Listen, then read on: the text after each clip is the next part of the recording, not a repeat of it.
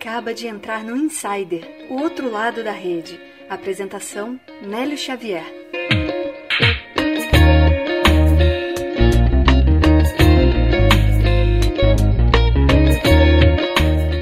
Sejam muito bem-vindos, o Insider Podcast está de volta. Eu sou o Nélio Xavier, o seu host, episódio número 7 da série de episódios especiais, artigos que a gente traz grandes escritores de artigos lá do LinkedIn que escreveram conteúdos que tiveram uma grande repercussão lá na rede. E hoje eu tô aqui em São Paulo, eu vim essa semana para entrevistar pessoas incríveis e o primeiro entrevistado ele é CEO do Somos Unique e Media Education. Ele ajuda pessoas a reconhecerem o seu valor e se transformarem em marcas fortes. Seja muito bem-vindo ao Artigos no Insider, meu caro Alexandre Formaggio. Obrigado, que prazer estar aqui. Eu tô muito feliz de verdade. Vocês não têm noção do meu sorriso, mas vocês vão ver as fotos depois. Obrigado mesmo. Não, é, e esse episódio em especial, a gente tá com uma grande cobertura. Eu quero dar as boas-vindas também a Karen Formaggio. Ela tá aqui do outro lado, ela tá com a voz um pouco rouca, por isso que ela não pode é, pronunciar aqui no microfone, mas ela já tá tirando várias fotos, então esse episódio vai ter repercussão lá no LinkedIn, no Instagram. Vai ser um podcast diferente. Vocês não vão ouvir só o áudio, vocês vão ver tudo dos bastidores aqui nesse episódio. E o Alexandre ele escreveu um artigo lá no LinkedIn, o medo de aceitar que somos uma marca. Então hoje eu não vou dar muito spoiler não, mas você vai ter um conteúdo de personal brand, de marca pessoal bem legal aqui através das cinco perguntas, já já.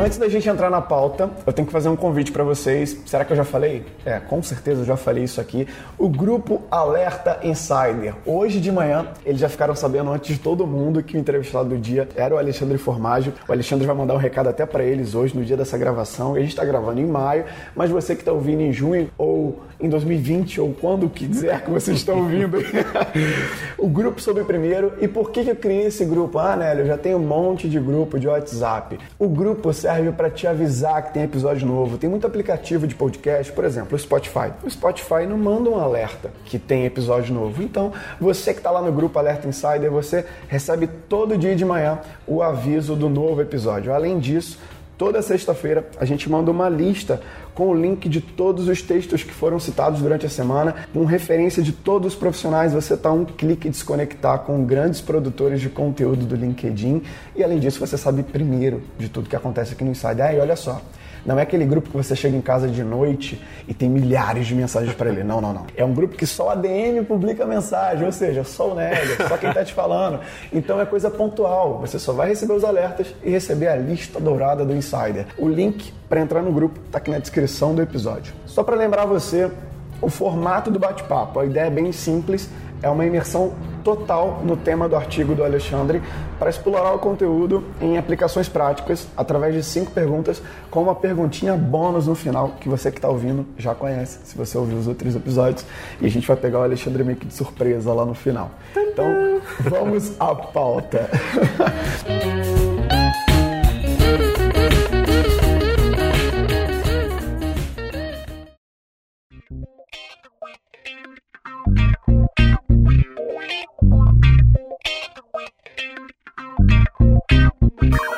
Vamos lá, Alexandre Formaggio. Eu quero que você fale para as pessoas antes da gente começar. Quem é você no feed do LinkedIn? Se apresente. Ultimamente no feed do LinkedIn ninguém, já que eles trocaram o algoritmo, não, não tá chegando, mas assim.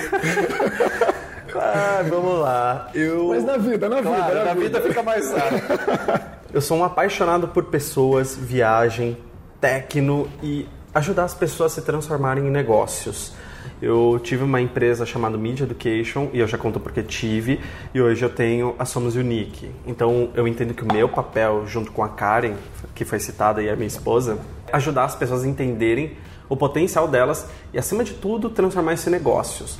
Ou seja, nós estamos falando que as pessoas não reconhecem o próprio valor, têm medo de entender o que elas são boas porque a sociedade fala que não pode, etc. E nós fazemos isso, ajudar pessoas a enxergarem e terem um reconhecimento começando por elas mesmas. Sim. E amo viajar e nesse momento posso falar que eu sou uma pessoa sem casa praticamente, porque eu e a Karen entregamos nosso apartamento, então hoje vivemos de Airbnb mesmo em São Paulo, em qualquer lugar que nós estejamos. Por quê? Porque eu sempre quis com ela conhecer mais lugares. E é fácil você virar um, entre aspas, nômade digital só na gringa, né? Que é chique, fica bonito no Instagram. Sim, sim, sim. Só que muitas vezes nós não conhecemos nossa própria cidade.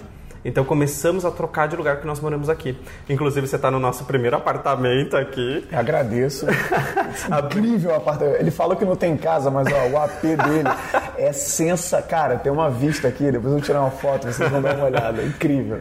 Mas isso que você está falando é a nossa paixão agora. É acordar num lugar diferente, ter uma vista assim que é incrível, modéstia à parte. Sim. E ter essa experiência de sair da zona de conforto de verdade. Eu brinco que todo mundo ama sair da zona de conforto até ser retirado dela, que a gente começa a xingar. Ah, não, amo diferente, amo novo. Alguém se atrasou, a gente fica puto. Então, assim, foi uma forma de se forçar a todo dia ter, um, ter uma vida um pouco mais diferente. Então, eu tenho que descobrir um novo mercado, tenho que descobrir um novo lugar, tenho que descobrir como chegar. Isso é muito legal, está sendo incrível, uma experiência maravilhosa que eu indico para quem pode fazer, porque eu sei que tem muita gente que não consegue, Sim. precisa ter seu lugar fixo, coisa assim.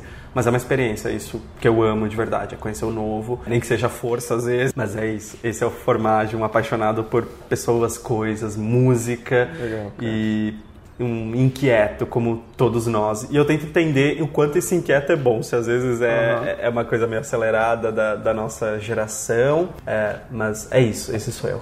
Pô, legal. Só essa apresentação do Formar já daria pauta para outro programa. Só sobre mudança de mindset, experimentar coisas novas. Então, esse entrevistado de hoje, eu tenho certeza que você já está curioso para saber o que, que a gente vai falar.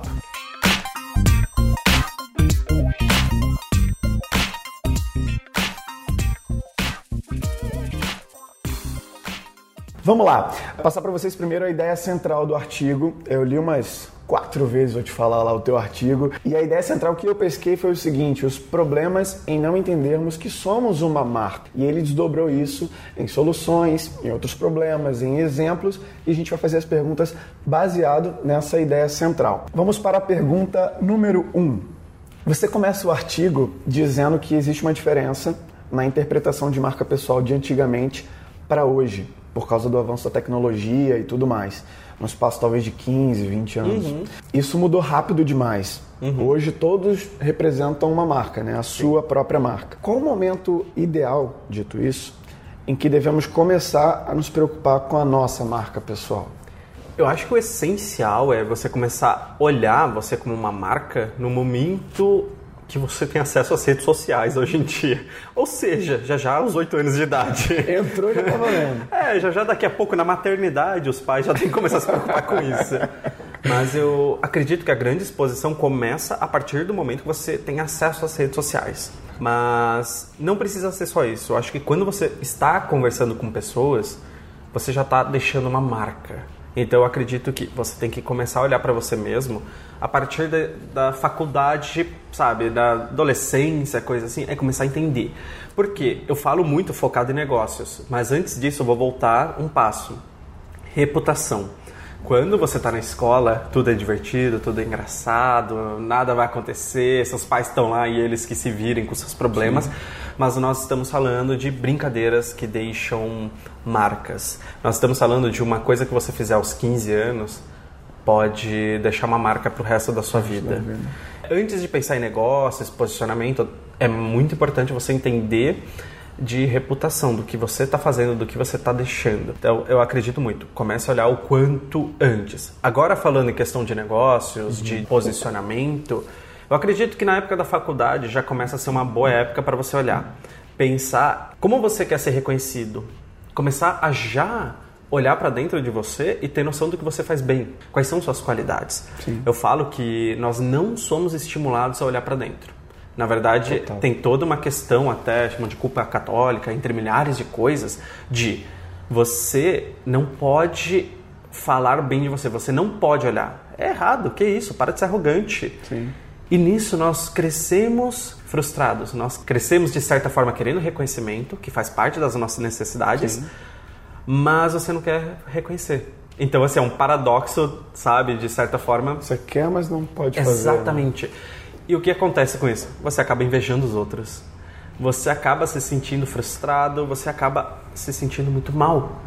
e você de repente não consegue negociar um salário com seu chefe porque você tem medo, você não consegue falar, opa, peraí, eu gostaria de aumentar meu salário porque olha o quanto eu entreguei esse ano, Sim. olha o tanto de economia que a empresa teve. Você não tem coragem, porque mais uma vez você não é estimulado. Eu acredito muito que o reconhecimento tem que partir de dentro da pessoa. Não adianta você esperar que os outros reconheçam se você não consegue reconhecer seu próprio valor. Sim. E é, e é muito complexo. Eu demorei 32 anos para conseguir olhar para dentro. Porque antes disso eu queria fazer coisas, mas eu não tinha coragem. Eu tinha muito medo de fazer as coisas por causa de julgamento dos outros e eu me achava inferior a todo mundo. Então todo mundo conseguia fazer projetos melhores porque eram mais inteligentes, porque eram aquilo, era aquilo. Eu não conseguia olhar o que eu já tinha feito com o mesmo carinho que eu olhava pelos outros. Então quando eu comecei a fazer terapia, quando eu comecei a estudar mais sobre crenças limitantes, sobre mindset, Começou a se reconhecer. exatamente, eu comecei a entender e falar, pera aí, aos 24 anos eu abri uma empresa que eu fiz projeto para o Google, para o Yahoo, para o Twitter, para Fox no segundo ano de empresa. Caramba. E não tinha no meu LinkedIn isso. Eu escondia, de certa forma, que eu já tinha feito. Eu já trouxe mais de mil palestrantes para o palco em 10 anos de Media Education e para mim era um número normal, sabe? Eu não levava em consideração é, que isso é um super número. E foi aí que eu comecei a olhar e falar, pera, peraí, peraí, pera, fiz coisas boas sim, eu tenho capacidade e uma coisa que eu trabalho muito é, eu não sou pior do que ninguém. É só que eu ainda não tenho o mindset certo. É só que eu não alcancei isso. Então, sei lá, num dia que eu tô ansioso, eu não olho isso como a pior coisa do mundo. Eu olho e falo, opa, hoje tô ansioso, é só trabalhar que eu consigo arrumar isso. Então eu não olho de forma nenhuma é, negativa pra mim, de tipo, ah, sou a pior pessoa. Eu sou mais um ser humano. Sim. Tá aí terapia para nos ajudar, tá aí livros, é, e até mesmo uma coisa que eu falo, quem está próximo de você. Eu escolho hoje quem são as pessoas e os ambientes que eu estou. Sim. Muitas vezes nós temos essa coisa de temos que estar próximos de todo mundo, temos que ir em todos os lugares, e de repente você está em ambiente que tira o pior de você. E isso não é de amigos, às vezes dentro da nossa própria família, aquela, aquele almoço de domingo que o tio faz aquelas piadas de, da década de 80, que você fala, pera, isso não me representa mais. E eu acho que tá tudo bem você dar um passo para trás e falar, vou frequentar menos esses lugares, vou falar menos dessas coisas. Sim. Eu e a Karen temos um código que é quando às vezes estamos conversando com pessoas e percebemos que entramos naquele looping de falar mal dos outros. A gente dá um toque um pro outro. Opa, putz, caí na cilada de falar mal dos outros. Para, para, para. É bobo, mas é tão poderoso quando você olha e fala: Eu não tenho tempo para fazer um artigo pro LinkedIn, mas eu adoro fumar um cigarrinho na hora do almoço e ficar falando 30 minutos mal do meu chefe, da minha esposa, daquele lá, daquele outro. E tudo isso vai criando uma mentalidade ruim e que, mais uma vez, você não olha para dentro de você. E quando você olha, você se compara demais. E é isso. Então ter, é ter esse poder de se reconhecer, né? Uhum. ter esse autoconhecimento para depois conseguir se enxergar como marca pessoal. Exato. E aí começar a trabalhar mais ou menos na, na época da idade da faculdade, né? Que você deu uma, uma Quanto noção. antes? Quanto antes, Porque melhor. até a presença online, cada vez é, mais jovens, né? Que é mais ou menos da mesma geração. É, a gente foi pegar isso agora do início, mas Sim. as pessoas que nasceram, por exemplo, em 2000 e têm 19 anos hoje, Hum. Eles já estão vivendo isso desde os 15, desde os 14, não sei. Então já, ele já tem esse impacto da, da rede social desde antes, né? já nasce hiperconectado porque os pais já fazem isso. Hoje, é, você não tem mais o álbum de fotos. Você tem os pais pegando e cada passo seu, eles estão documentando Criando no, Instagram. Instagram, Facebook, Sim. Stories, LinkedIn. E isso vai deixar muitas marcas no futuro. Porque eu vejo, por exemplo, esses memes que nós mesmos damos risadas da criança engraçadinha no aniversário, não sei o quê. É muito engraçado para nós. Mas talvez daqui 10 anos, quando essa criança crescer e entrar no YouTube um dia e ver, o que, que isso vai acontecer com ela? Sim. Ela não pediu para estar ali. Nós estamos documentando coisas a todo momento e isso lá na frente. Tem um impacto lá na frente. Muito. Até na marca pessoal da. da- Muito. Sim. Talvez um melhor exemplo seja o Macaulay Culkin, que era pequeno, nananã, cresceu e hoje todo mundo olha, ah, putz, o Macaulay Culkin se tornou um adulto drogado, lembra do menininho, não sei o quê. Tá documentado toda uma, uma vida dele ali. Sim. Só que imagina que outras milhares de crianças estão sendo documentadas desde o parto. E talvez até, até isso, a gente, eu não sei, não conheço a vida do Macaulay Culkin, Sim, mas sim. talvez até todo esse frisson em cima Uhum. da imagem de artista criança tenha influenciado sim. no jovem, sei lá, drogado, ou então nos impactos ruins que ele teve na vida dele, né, Sim. cara? Que esperavam demais dele. Por que não? Tô, sei lá, inventando aqui, mas é, é, esperavam que ele fosse continuar fazendo filmes de sucesso. Que ele fosse, não, não, não, que ele fosse, que ele fosse. Imaginam quantas pessoas já desenharam uma vida pra ele, é, desde o terceiro Esqueceram de Mim, que já esperavam que. Qual a pressão que ele tem? Ou até mesmo que esses dias, o Whindersson Nunes, que postou há Pois é. três semanas, mais ou menos, Tem mais ou que menos isso. tá com depressão. E é muito louco que com certeza pessoas viraram e falaram: ah, é frescura, o cara tem dinheiro, não precisa disso.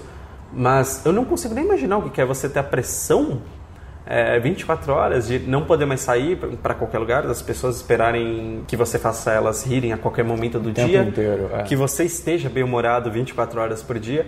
É algo muito doido. Essa hiperconexão que nós temos gera em todos nós essa ansiedade, esse medo da exposição, que também é da mesma forma que o Whindersson, quando ele faz rir, se ele fizer um erro ali, meu, vai ter um peso milhares sim. de vezes assim, que é diferente do formágio. Ah, pode escrever um texto ali, aquela, aquele parágrafo não ficou tão bom, eu peço desculpas, daqui duas semanas sumiu, ninguém lembra mais.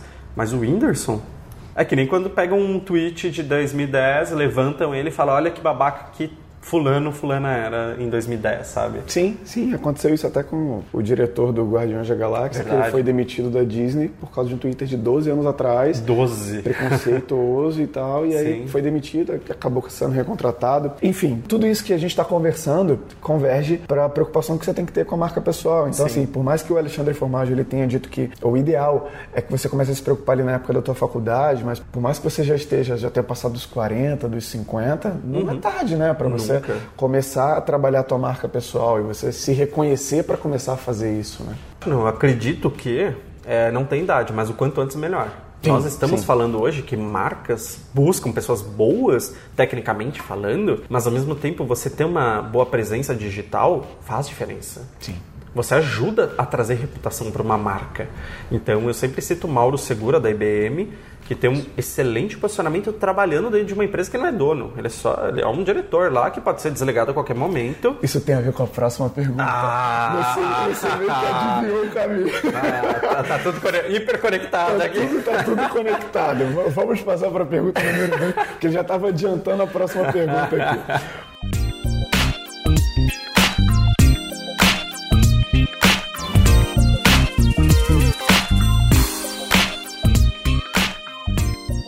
Vamos lá. Você destaca lá no artigo quatro principais problemas da gente não se encarar como uma marca. É, falarmos sobre qualquer coisa de qualquer forma sem nos importarmos com o impacto é o primeiro deles. Eu gostaria de comentar algum assunto mais polêmico, algo que viralizou no LinkedIn, por exemplo. Se Tá. você quiser fazer um comentário. Quais cuidados você recomendaria para mim? E se eu ocupo um cargo importante numa empresa, essas recomendações valem para a empresa também? Eu acredito que a questão do posicionamento é muito importante exatamente para você saber o que você fala ou não. Um exemplo, o formágio não fala de política. Por quê? Eu não entendo muito de política.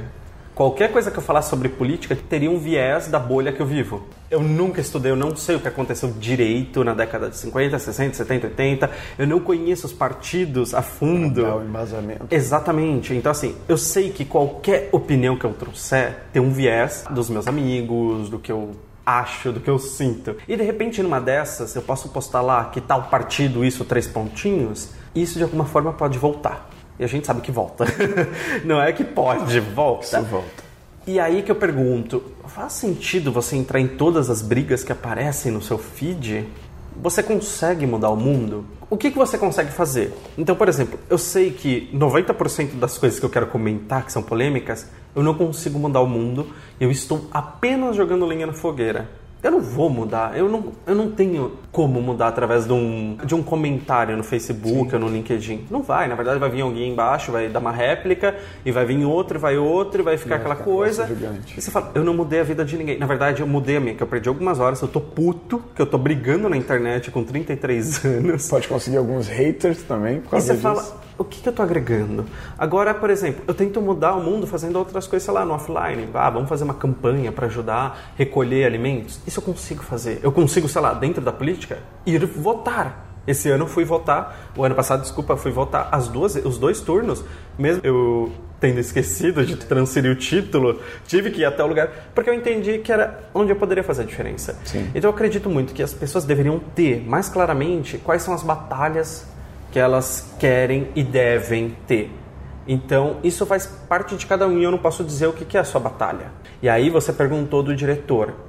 Isso aí é um outro risco, porque assim, eu sei alguns casos, que eu lembro que eu vou contar casos públicos, tá? Um deles do diretor da agência África, que na época de política escreveu alguma coisa muito ofensiva aos nordestinos, e ele só esqueceu que basicamente quem fundou a agência África foi um nordestino. nordestino. Mas mesmo que não fosse um nordestino, ele chegou, usou, sei lá, o Instagram dele, qualquer rede, Nada e falou mal. né? Exatamente, não justifica, mas ele usou a rede social dele é, falando mal dos nordestinos, que não sabiam votar, alguma coisa assim.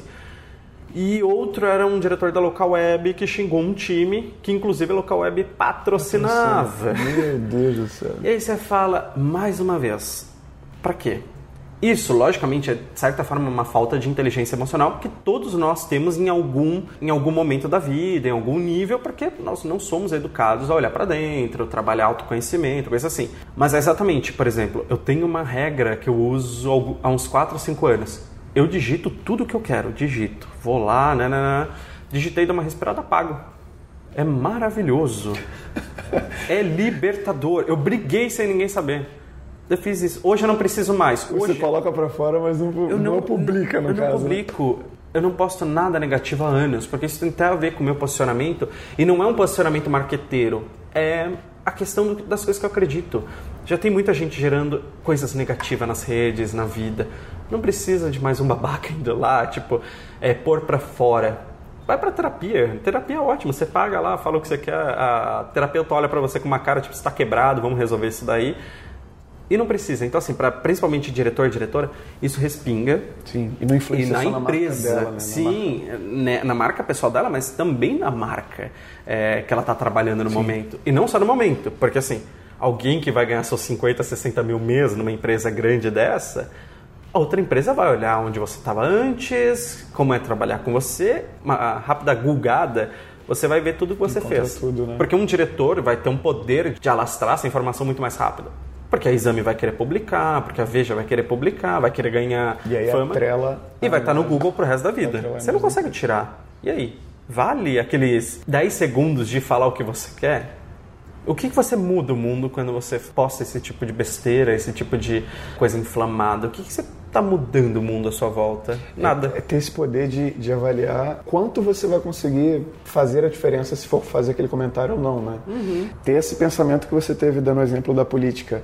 Pô, será que eu tenho embasamento para poder realmente dar essa opinião aqui? Isso vai interferir em alguma coisa? Essa seria a avaliação principal. No caso contrário, você estava falando até do Mauro antes, Uhum. por exemplo. Você elogiou o posicionamento dele. Ele tendo um bom posicionamento, sabendo se pronunciar na rede, Uhum. isso também fortalece a marca, você acredita? Muito, tanto que a própria IBM chama alguns funcionários de embaixadores. E essa é uma das melhores formas hoje da- das empresas crescerem. Porque empresas, poucas são queridas pelo público. Sei lá, podemos citar talvez Nubank, podemos citar Sim. Hoje tem, tem controvérsia, mas Apple hoje promete diminuir o número de fãs. Mas uma Apple da vida, mesmo Netflix, você pega muita gente ama, outros odeiam, porque, sei lá, a- o oitavo filme do Harry Potter não tá na Netflix, ah, você não colocou. Sim, então tem aqueles haters muitas vezes momentâneos, mas. Vou dar um exemplo aqui de uma empresa, Claro, o Warren. Que tem uma inteligência artificial que te ajuda a investir. Tá, tá, tá. Sim! que bom, cara. Cadê o código de afiliados? Ah, Ah, digital. Mas- Beleza. Mas é, é isso, eu acredito assim que as pessoas, as empresas na verdade têm que aprender a beber dessa fonte, que é uma forma delas conseguirem ser mais queridas pelas pessoas. Então assim, quando você tem um time de diretoras, de diretores interno que são bacanas, que fazem a diferença, que te ajudam a crescer, a empresa tem que aprender, eu vou chamar de usar, é que usar é uma palavra feia, mas assim, tem que aprender a usar disso e devolver também. Sim. Então é o que o Mauro Segura faz. Ele tem muita liberdade dentro da IBM para dar palestra, para viajar, para não sei o quê. Então imagino que exista uma certa, um certo tipo de troca, talvez não oficial. Tanto que assim, hoje é muito comum você ver pessoas que são maiores que as próprias marcas. Por exemplo, o Flávio do Geração de Valor. Flávio Augusto. Exatamente, é o Flávio Augusto. Eu ia lembrar do o Rony Mesler também, talvez seja um exemplo. Sim, é, sou louco para conhecer ele, o dono da reserva, que é uma marca tão forte quanto o Thiago Negro, do Primo Rico. Muita gente hoje que está se tornando maior que a marca. Sim. Por quê? Porque pessoas conectam mais que marcas. Então, assim, dentro da nossa estratégia da Somos Unique, eu e a Karen trabalhamos muito a nossa marca mais do que a Somos Unique. Porque, primeiro, quando eu falo no meu stories que eu vou ter um evento. Cria identidade também. né? É, cria identidade, mas vende muito mais. Porque eu quero conhecer os formágios. Somos Unique é uma marca, mas os formágios são pessoas. Por que, que a Magazine Luiza criou o Magalu, a personagem deles de 3D? Porque é uma forma de você chegar mais próximo de pessoas. Também tem um ponto importante. A Luiza Trajano é uma super marca. E isso é muito legal, você olhar o qual ela se posiciona. E aí tem um ponto até que eu cito sempre. Se você olhar, hoje tem três grandes grupos: a B2W, Magalu e eu estou esquecendo de alguém, Via Varejo. Se você olhar das três, a Magazine Luiza custa 170 reais a ação em média, sei lá, que como vai para cima e para baixo. Sim. Via Varejo tava tipo 20 e tantos reais, B2W 30 e tantos reais. Agora eu te pergunto, qual é o CEO, homem ou mulher, dessas duas outras empresas, você sabe? Não faço ideia, só conheço a, a Luísa Helena Trajano. Por que, que será que custa tão caro as ações da Magazine Luiza? Claro que eles têm uma tecnologia, um investimento, mas o fato de você ter alguém à frente não te dá mais confiança? Com certeza.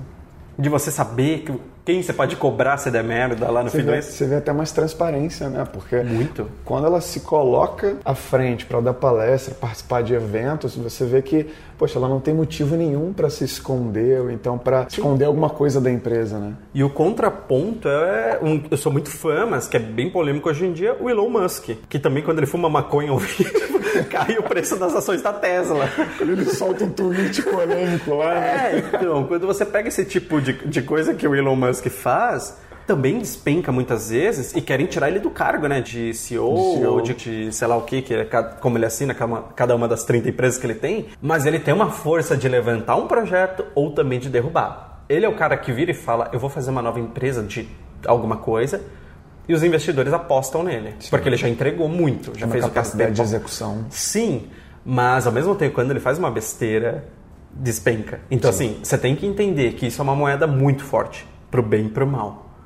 Isso pode acelerar um projeto, mas como pode derrubar. Pode derrubar. Por exemplo, se você é um- uma pessoa querendo abrir uma startup, você ter um nome, não precisa ser gigante, mas você ter um nome ajuda a te darem dinheiro, abre portas. Se você é uma pessoa desconhecida, uma pessoa que nunca fez nada, vai ser 10 vezes mais difícil você conseguir o dinheiro. Ah, me dá 5 milhões que eu vou criar uma empresa de eu não te conheço, você não tem nenhum projeto tão interessante que me dê confiança de investir em você. Por que, que, sei lá, pessoas como Romero Rodrigues, que era do Buscapé, resolve abrir um fundo e no dia seguinte já tem outros sócios, outras coisas? Tem gente que tem um poder de execução, um poder de conseguir coisas que, quando olhamos de fora, parece que é fácil. Mas quantos anos eles criaram um nome, uma reputação que hoje abre a porta que eles precisam, sabe? Falando, gente, preciso de sócios aqui, brum, aparece um monte. Esse monte. Nós não olhamos isso, mas reputação tem um peso enorme nos dias de hoje. A sua marca pessoal abre, abre ou fecha portas rapidamente. Resposta mais completa que essa você não tem em nenhum outro podcast, só aqui no Insider.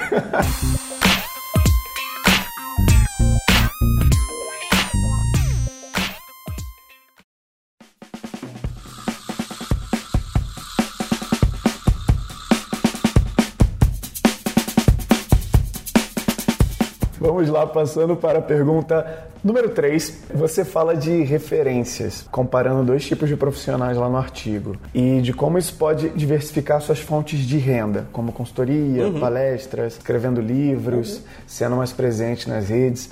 É mais fácil visualizar assim um empreendedor, um profissional autônomo explorando todas essas opções. Mas para alguém que é CLT, por exemplo, está vinculado ao regime ali de 8 às 7 todo dia numa empresa e não quer ou não pode abrir mão disso agora. Claro. Você acha que essa pessoa consegue fortalecer sua marca pessoal e diversificar sua renda dessa forma, explorando todas essas opções? Se sim, como? Ok, eu quero trazer já dois casos. Um deles, o citado, Mauro Segura, que está dentro de uma empresa e é um exemplo de pessoa que viaja, que dá palestras, entre outras coisas. O segundo é a Karen, minha esposa, que ela até um mês atrás ela estava dentro de uma consultoria há dois anos E ela, desde o momento que ela entrou lá, ela negociou os horários dela, mas ela conseguiu negociar de viajar e trabalhar remoto algumas vezes. Ela dava palestras remuneradas. Em primeiro lugar, quero deixar claro, eu sei que nem todos os mercados são assim. Antes que venha alguém me xingar, Sim. eu sei, talvez, um médico tem alguns, algumas barreiras por conta dificuldade. Exatamente, por conta de como que chama lá as associações, regras, coisas assim. Sim. Então assim, deixando claro que eu sei que cada mercado se comporta de um jeito. Tem suas especificidades. Né? Exatamente. Mas eu acredito de verdade que tem um ponto importante que nós achamos que abrir uma empresa, ter um projeto, tem que ser das 7 às 7. E não necessariamente. Você pode dar uma palestra de noite, você pode tocar seu projeto no fim de semana, você pode escrever um pouquinho o seu livro no fim de semana, você pode trabalhar a sua marca escrevendo no LinkedIn no ônibus. Então, assim, muitas vezes as pessoas acham que tem que ser no extremo. Só vou cuidar de uma marca quando, sei lá, eu for viver do meu próprio nome. Não precisa disso. Eu acredito, na verdade, que todo mundo deveria cuidar da marca, porque em algum momento da vida nós ficaremos desempregados.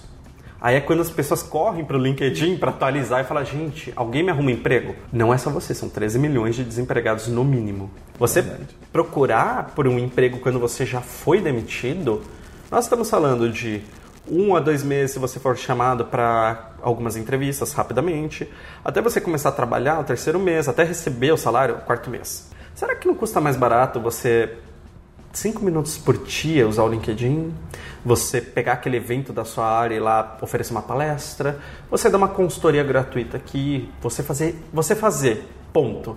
Porque não adianta reclamar também quando você já se fudeu e foi demitido. Nada, né? É, porque aí é tarde. A sua cabeça, na verdade, vai estar pensando no imediatismo. Seus boletos estão vencendo. E aí que começa a entrar o desespero, que é quando você vai aceitar aquele salário que é metade do que você ganhava. Porque é o que tem para hoje.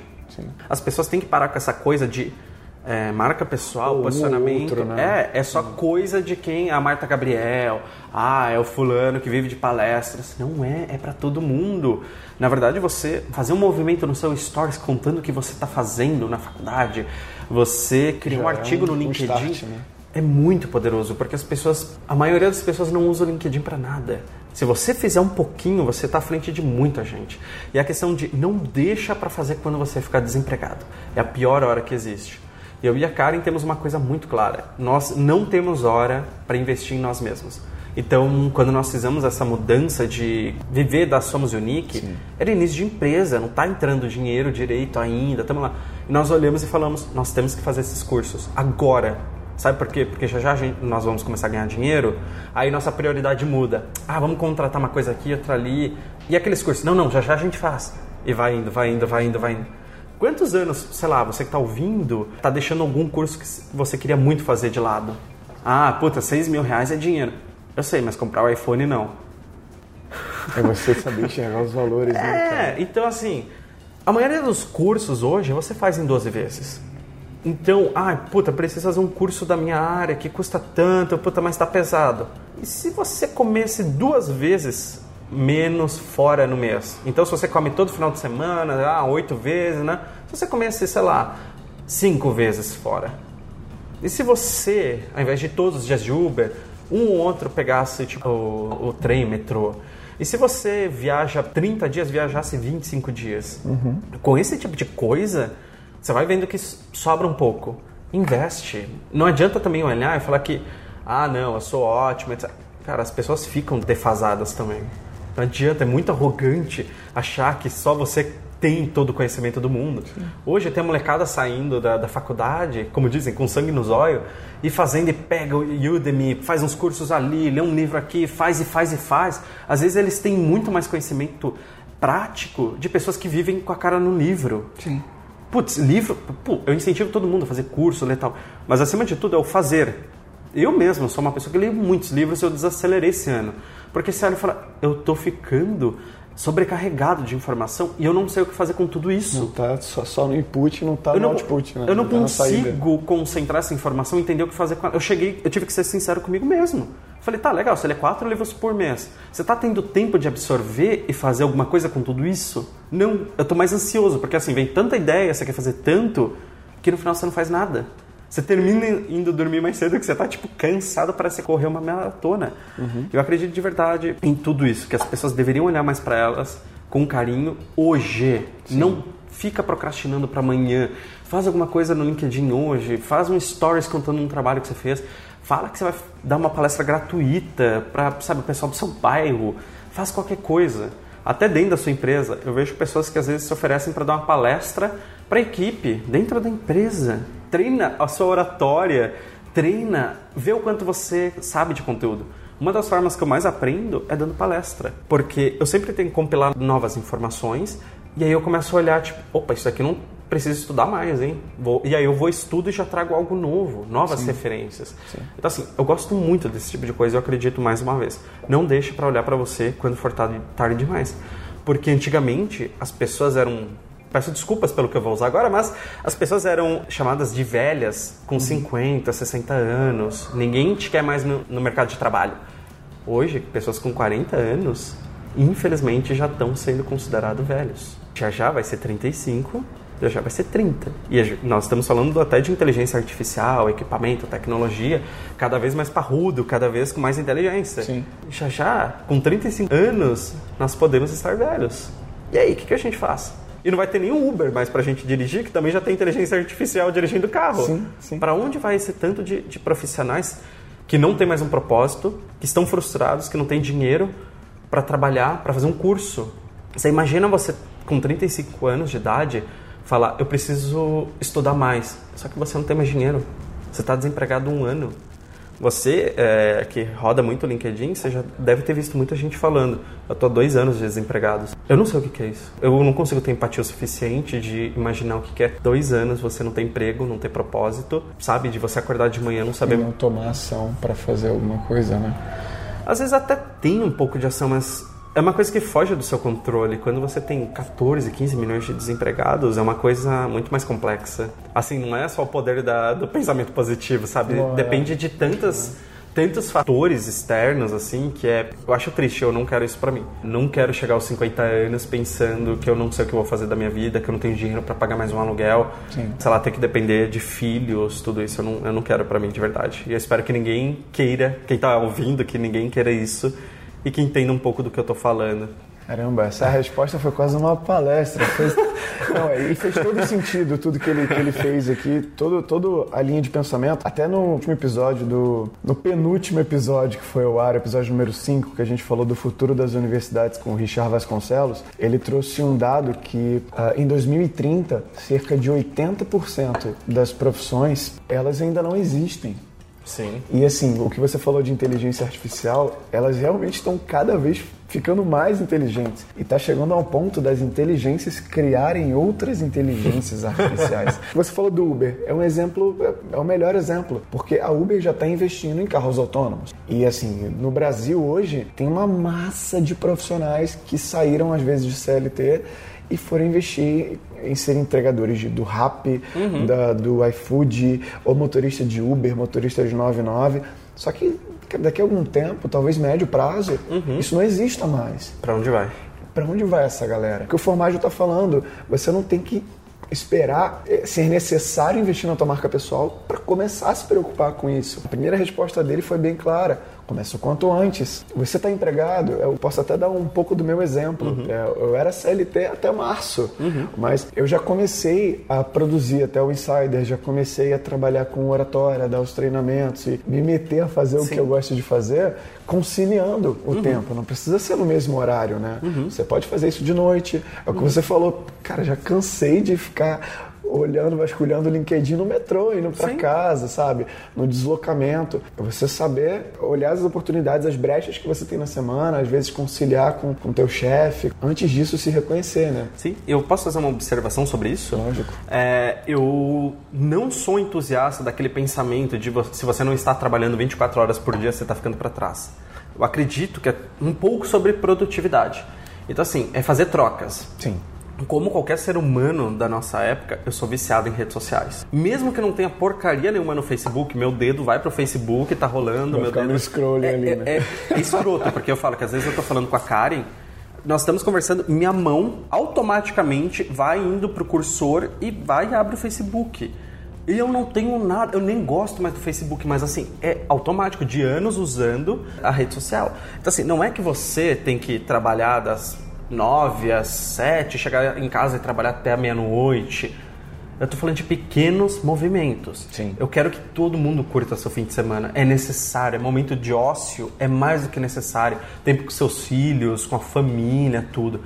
Mas entende que se você pegar 20 minutos do seu dia para fazer alguma coisa que te ajuda, lá na frente você tem uma vida mais sossegada. Sim. Se você trocar esses 20 minutos por tô sem tempo, mas tô no Instagram, no Facebook, não posso ler um livro, não posso, não posso, a conta vai chegar. E chega, cara, para todo mundo. E tá chegando cada vez mais cara essa conta. E eu não quero pagar, não. Nem eu. Olha, pode ficar pra vocês, que eu tô bem de boa. Nem eu.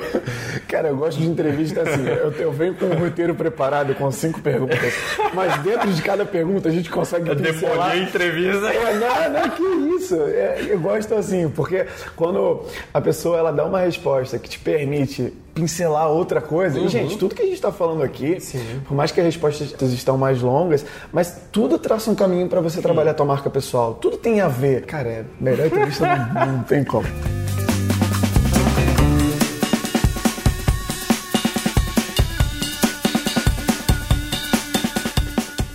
Para a pergunta número 4. Você fala de planejamento de marca Sim. lá no fim do artigo. Trabalhar a marca é se expor, termo uhum. que você usa. E cita o exemplo de pessoas que acabam perdendo espaço, uhum. vagas, projetos em suas carreiras uhum. por terem menos fama ou nome do que Sim. outra pessoa, Sim. por mais conteúdo que ela tem. Uhum. Nesse caso, como encarar uma situação dessa? E construir um planejamento de marca pessoal para que a próxima escolha seja você. Uhum. É preciso estar todo dia postando alguma coisa em todas as redes? Não, porque eu não acredito em quantidade, eu acredito em qualidade.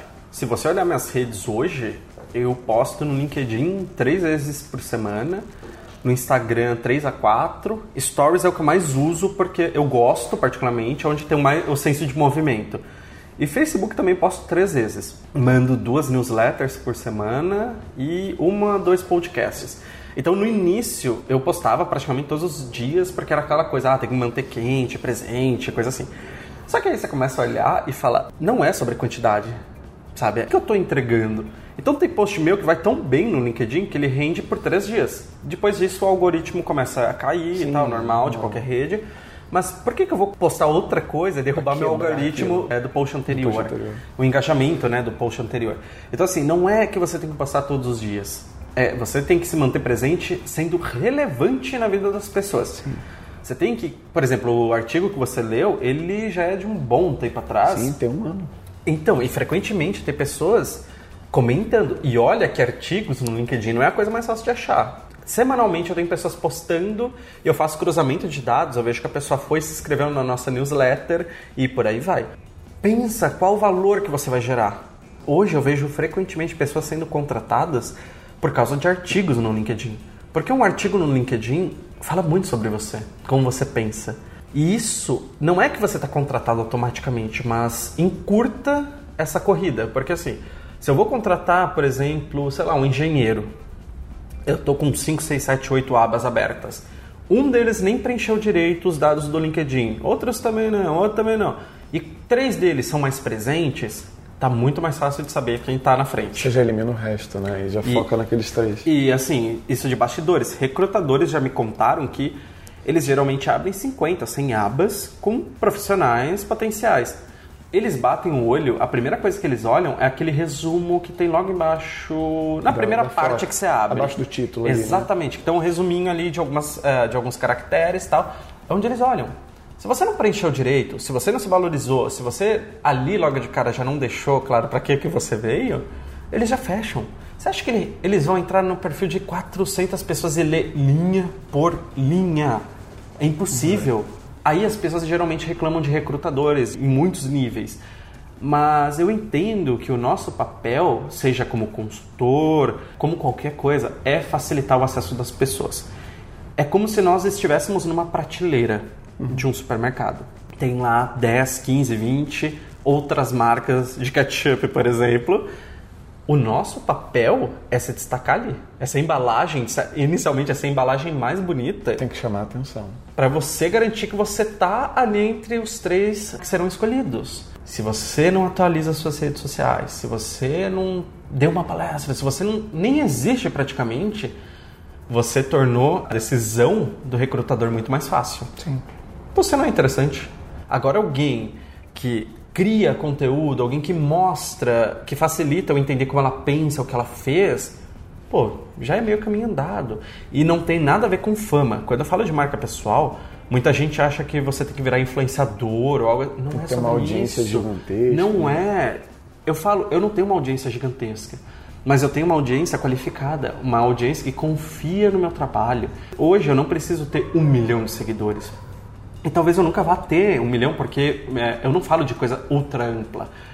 Só que a, a minha audiência confia, as pessoas confiam é, no meu trabalho e agora no da Karen. Você tem que ajudar o recrutador ou mesmo um organizador de evento. Que eu falo, por exemplo, é a primeira vez que eu falo isso abertamente, mas praticamente todos os eventos que eu dou palestra, eu levo um fotógrafo contratado. Eu pago esse fotógrafo. Porque eu tenho fotos profissionais, eu tenho vídeos profissionais. Isso mostra milhares de vezes mais rapidamente que, opa, o Formagem realmente dá muitas palestras, o Formagem se preocupa com a imagem dele. Às vezes eu vejo pessoas querendo dar palestra, mas não tem uma boa foto de divulgação. Ah, toma essa foto de celular. Você fala, você tá de sacanagem, né? Puta merda, 2019. Que Sei lá, vai numa faculdade, contrata alguém que tá fazendo curso de fotografia. Ou mesmo, tá, pega o celular, vai numa parede branca durante o dia tira uma foto mais decente. Mais uma vez, você não está ajudando a você mesmo ser escolhido. Sabe? Você entender que, de certa forma, é, eu estou me blindando para eu ser relevante para as pessoas, gerando valor, fazendo coisas. Tem pessoas que falam, ah, quero dar palestra cobrando dois mil reais. Tá, você tem um vídeo de você falando? Não. Você tem fotos de você falando? Não. Por que você quer ganhar dois mil reais? É, Tudo bem, eu acho Como importante você você ser empoderado, de você querer. Eu falo disso, você tem que se reconhecer. Mas assim, eu sou organizador, eu tô com quatro outras pessoas aqui que dão palestra. Um tem site pessoal, bem feitinho, o outro, nanã, o outro tem nome, deve levar gente, deve vender ingresso, o outro não sei o que, e você, tipo, não tem nada e quer ganhar dois mil reais. Bacana, não. Ué, não. Como que você vai cobrar? Eu acho assim, importantíssimo, mais uma vez, que você reconheça o valor e queira cobrar. Mas você pode pedir, os outros podem não pagar, eles não estão vendo o valor. É, o que eu falo, por exemplo, por que, que eu cobro para dar palestra? Primeiro lugar, eu já fiz curso de contação de histórias, de stand-up, de improviso, três cursos de teatro, de oratória, eu dou aula de oratória.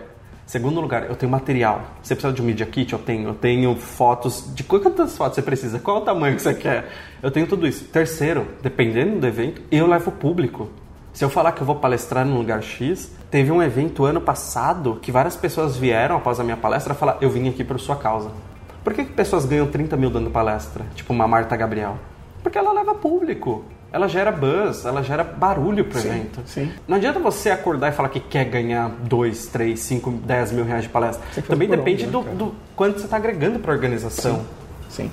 Olha, e só para lembrar que o, o Formagem falou da audiência qualificada, eu faço parte da audiência qualificada dele, tá? E essa audiência qualificada veio aqui entrevistar ele pessoalmente em São Paulo.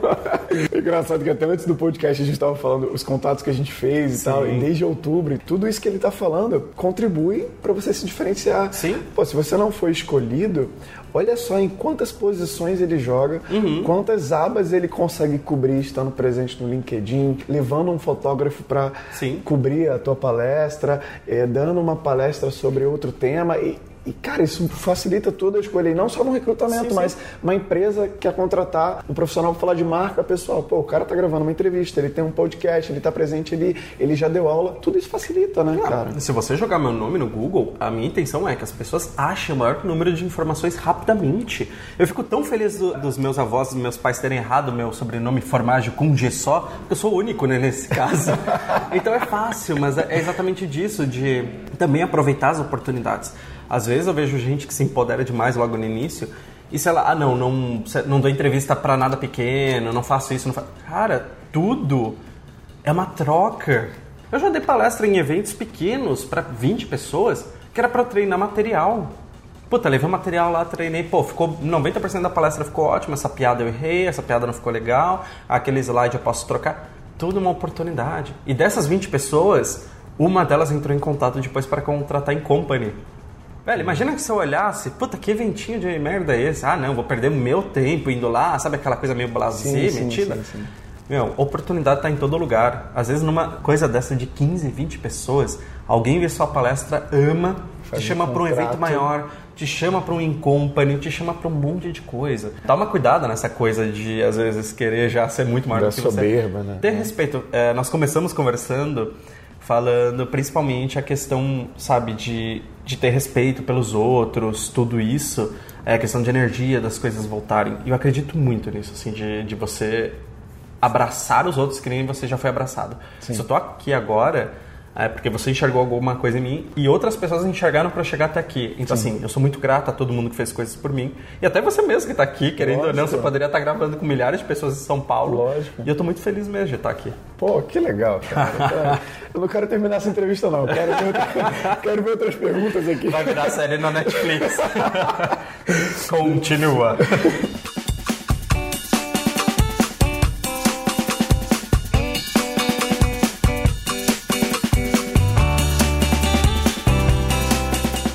Vamos lá. Poxa, última pergunta. É a plateia. Ah, vamos lá. Última pergunta da entrevista. Para quem conseguiu desmontar esse medo de se enxergar como marca, depois de todo esse conteúdo que a gente já falou, e já está dando seus primeiros passos na construção da sua marca pessoal, eu posso até me dar como exemplo. Uhum. Qual o caminho que você recomenda para quem deseja se aprofundar no tema, que tem curiosidade, quem seguir, o que ler, que curso deve fazer? Deixa o seu caminho para essas pessoas aí.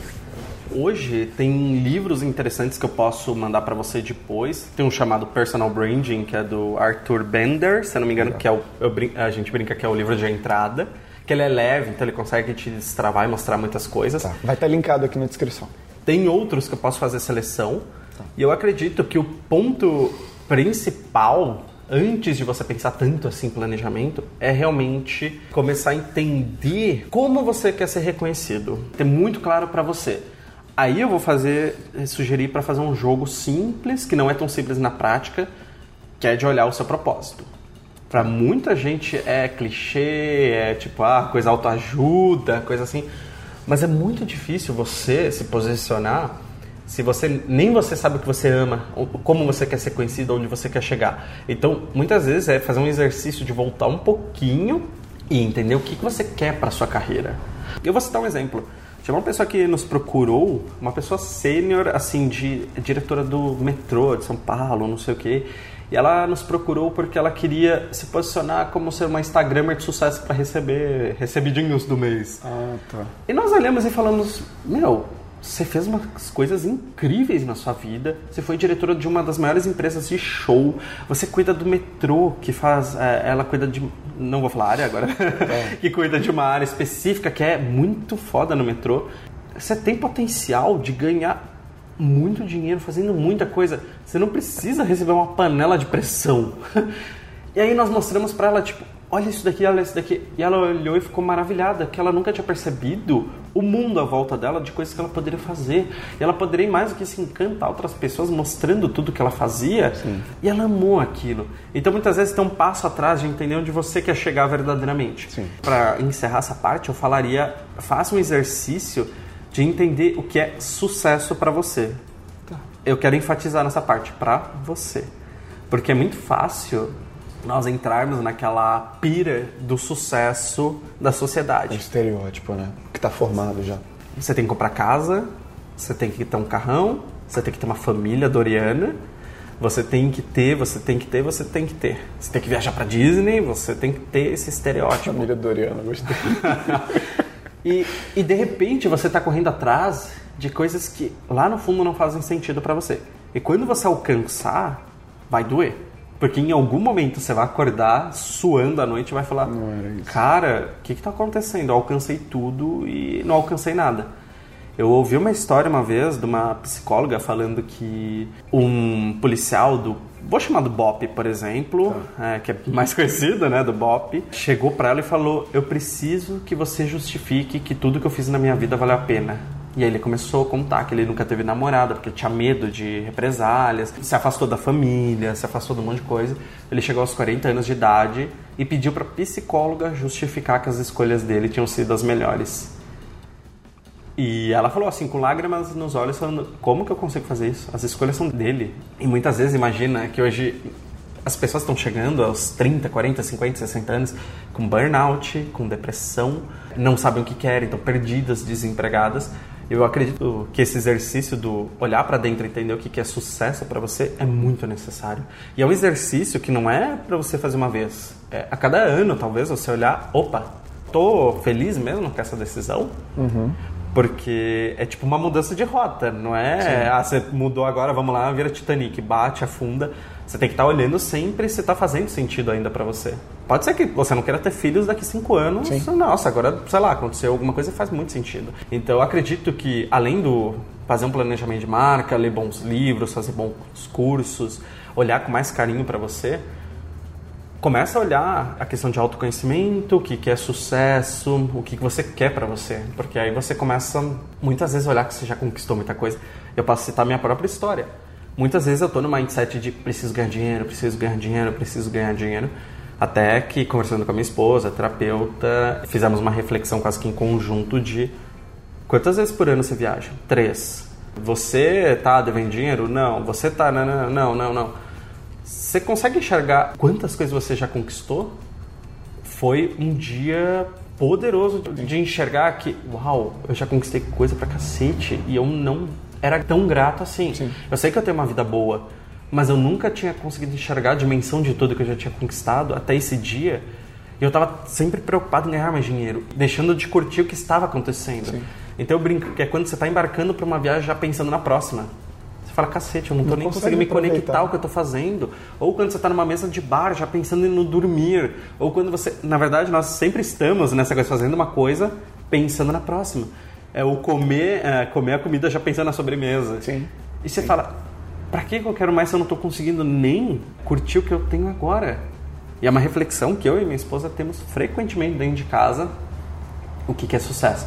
Por isso que quando eu falei de você vir em casa, gravar isso, para nós é uma forma de receber pessoas aqui e que nós gostamos muito. Isso é sucesso, é ter um lugar que eu tenho orgulho de estar, mesmo que não seja meu, mas que eu receba que nós estamos gravando agora, tá, é, o sol está se pondo. Tá se Uma pena pondo. que vocês não vão ver. mas eu sinto todo dia e eu olho para isso. Eu sou uma pessoa que gosta de agito, mas ao mesmo tempo aprendi a contemplar o nascer e o pôr do sol. Eu não fico triste quando acordo mais cedo e eu vejo o sol nascer. Tipo, ah, perdi meia hora, tá tudo bem eu vou e olho uma coisa tão simples que eu brinco que ainda é gratuito, que o governo não taxou o nascer e o pôr do sol. Mas é isso, é uma coisa, são coisas simples. Não estou dizendo que dinheiro não seja importante, até porque nós temos que pagar as contas. Mas quanto você precisa? Sim. Você precisa trabalhar de segunda em segunda e não olhar, sei lá, seu filho crescer? Vale tanto a pena assim? Não, não, vale a pena você deixar um dia e ganhar um tiquinho menos aqui. E talvez até no futuro você ganhe mais, exatamente por, por essas horas que você teve com seu filho. Sim. Você tem uma motivação diferente, sabe? Eu acredito em tudo isso. Cara, eu vou escrever um artigo sobre essa entrevista depois. Sério, de verdade. Esse foi todo o, todo o conteúdo, não. Esse foi uma parte que foi explorada aqui do Alexandre Formaggio nesse artigo número 7 do Insider Podcast. Eu ainda não vou agradecer porque tem a pergunta bônus.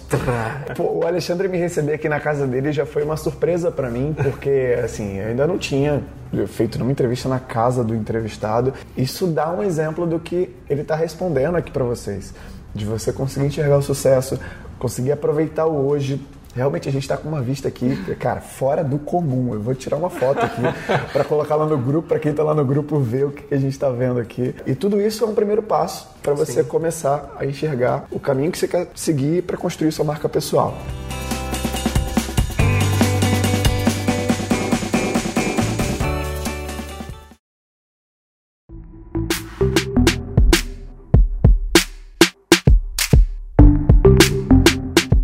Vamos para a pergunta bônus, aquela pergunta que faz alguns entrevistados tremerem na base, que é o seguinte: Alexandre Formaggio, com G só. Olha o brand bem feito. Os ouvintes do Insider querem que você indique uma pessoa a seguir na rede, aquela que no seu feed não pode faltar lá no LinkedIn, mas só uma. Vai lá. Eu não preciso nem pensar. A Karen Formagem, minha esposa. Olha aí. Isso é que é parceria. Muito do que eu sou hoje é graças a ela. Se eu entendi de mindset, se eu entendi de energia, se eu aprendi a olhar para esse pôr do sol de forma única, é graças a ela. É uma pessoa que me inspira, mas é uma pessoa que eu diria que é maior que eu. Mesmo ela tendo 1,50m só de altura, ela é pessoa maior que eu. mas é a pessoa que eu acredito muito de verdade. Eu sou muito feliz de ter ela ao meu lado. E eu não tenho. Assim, só sigam porque ela é incrível. É uma pessoa que fala de neurociência, que fala de como transformar pessoas através da ciência, não motivação no sentido é, que qualquer pessoa faz. Ela estuda muito sobre isso, então você vai conseguir ver a questão de como você pode ser uma pessoa melhor através do cérebro, coisas embasadas. Mas ela também traz boas provocações e é isso, é a pessoa que eu admiro muito. Cara, perfeito. o link para o link do perfil da Karen no LinkedIn vai estar tá aqui na descrição do episódio para você clicar. Você vai ter que ser obrigado a clicar depois dessa explicação. E para quem não está aqui, eu estou olhando a cara da, da Karen, que ela tá uma cara de mega orgulho assim que ele acabou de citar ela. E, e dá para vocês perceberem que não é não é uma coisa superficial. O Alexandre referenciou a parceria deles dois aqui em praticamente quase todas as respostas e, e o quanto isso foi importante para a construção da marca dele e da marca deles dois, que está fazendo a Somos Ela tá chorando. Caramba, cara, não, que legal isso, bicho. Que legal. Isso é super autêntico, é. porque você consegue perceber. Isso não foi combinado. Todas as respostas aqui. Não, mais... mesmo porque eu nem sabia qual era a última é, pergunta. Porque, porque, assim, todas as respostas que tem a ver com artigo de marca pessoal, o Alexandre referenciou a parceria deles Sim. dois, o quanto ela ajudou ele, o quanto ele ajudou ela o quanto a decisão deles estarem mudando de lugar, morando em lugares diferentes, o mindset deles dois está super encaixado, sabe? Isso está refletindo no trabalho deles, não é à toa que eles estão ganhando repercussão, sabe? Estão fazendo um trabalho que a audiência se engaja, a audiência está aqui entrevistando ele. Então, cara, é uma baita indicação. Pô, parabéns. parabéns. Pô, eu não queria terminar essa é. entrevista, é. mas eu tenho que terminar essa entrevista, mano. Tá, vamos lá. Antes da gente terminar, Alexandre, muito obrigado. Obrigado a você. Não só pela entrevista, por esse momento espetacular de aprendizado, de vários inputs, dessa vista maravilhosa, do café, que tava legal, tava gostoso. e agora eu vou deixar um espaço para você fazer teu jabá, cara. Se quiser divulgar um serviço, uhum. onde as pessoas te encontram, lógico, se elas já não te conhecem. E aí, fala o teu jabá aí. Primeiro lugar, obrigado pelo tempo, foi incrível. É, numa segunda-feira começar a semana assim. Uhum. Eu amo qualquer tipo de papo porque também me faz refletir. Eu tento sempre pensar no que eu vou responder, é, respirar um pouquinho, não ter pressa em responder, porque eu acho que é sempre uma reflexão. Obrigado a vocês que ouviram, espero que vocês gostem sinceramente. Se tiver qualquer ponto que vocês queiram discutir mais, por favor, entre em contato. Hoje vocês me encontram no arroba Formagem no Instagram, Alexandre Formagem no Facebook, LinkedIn e etc. Na Somos Unique, que é a minha empresa com a Karen, é onde nós trabalhamos, criamos cursos, mentorias, eventos, que é a minha paixão, reunir pessoas presencialmente. Eu sou muito apaixonado por isso. E eu espero de verdade que nós nos cruzemos aí mais vezes todos nós e que seja uma vida incrível para todo mundo, que todo mundo consiga se reconhecer, achar seu próprio valor e ser feliz com você, que eu acho que é a coisa mais importante que existe. Obrigado pelo espaço, pessoal. Espero que vocês gostem de coração. Não tem como não gostar dessa entrevista. Olha só, fica o convite para vocês irem ao Rio de Janeiro. Ah, tá? fazer o quê? Vamos ter aqui então? Lógico, lógico. Tem tempo que eles não vão no Rio, que o Alexandre me falou aqui.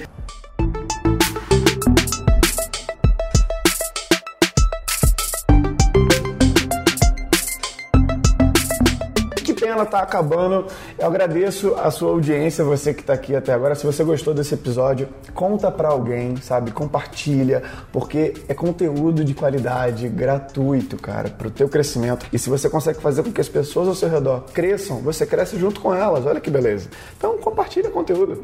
E vou fazer agora como co-apresentador. E vão no iTunes e deem cinco estrelas se você gostou do episódio, comenta e manda para os seus amigos.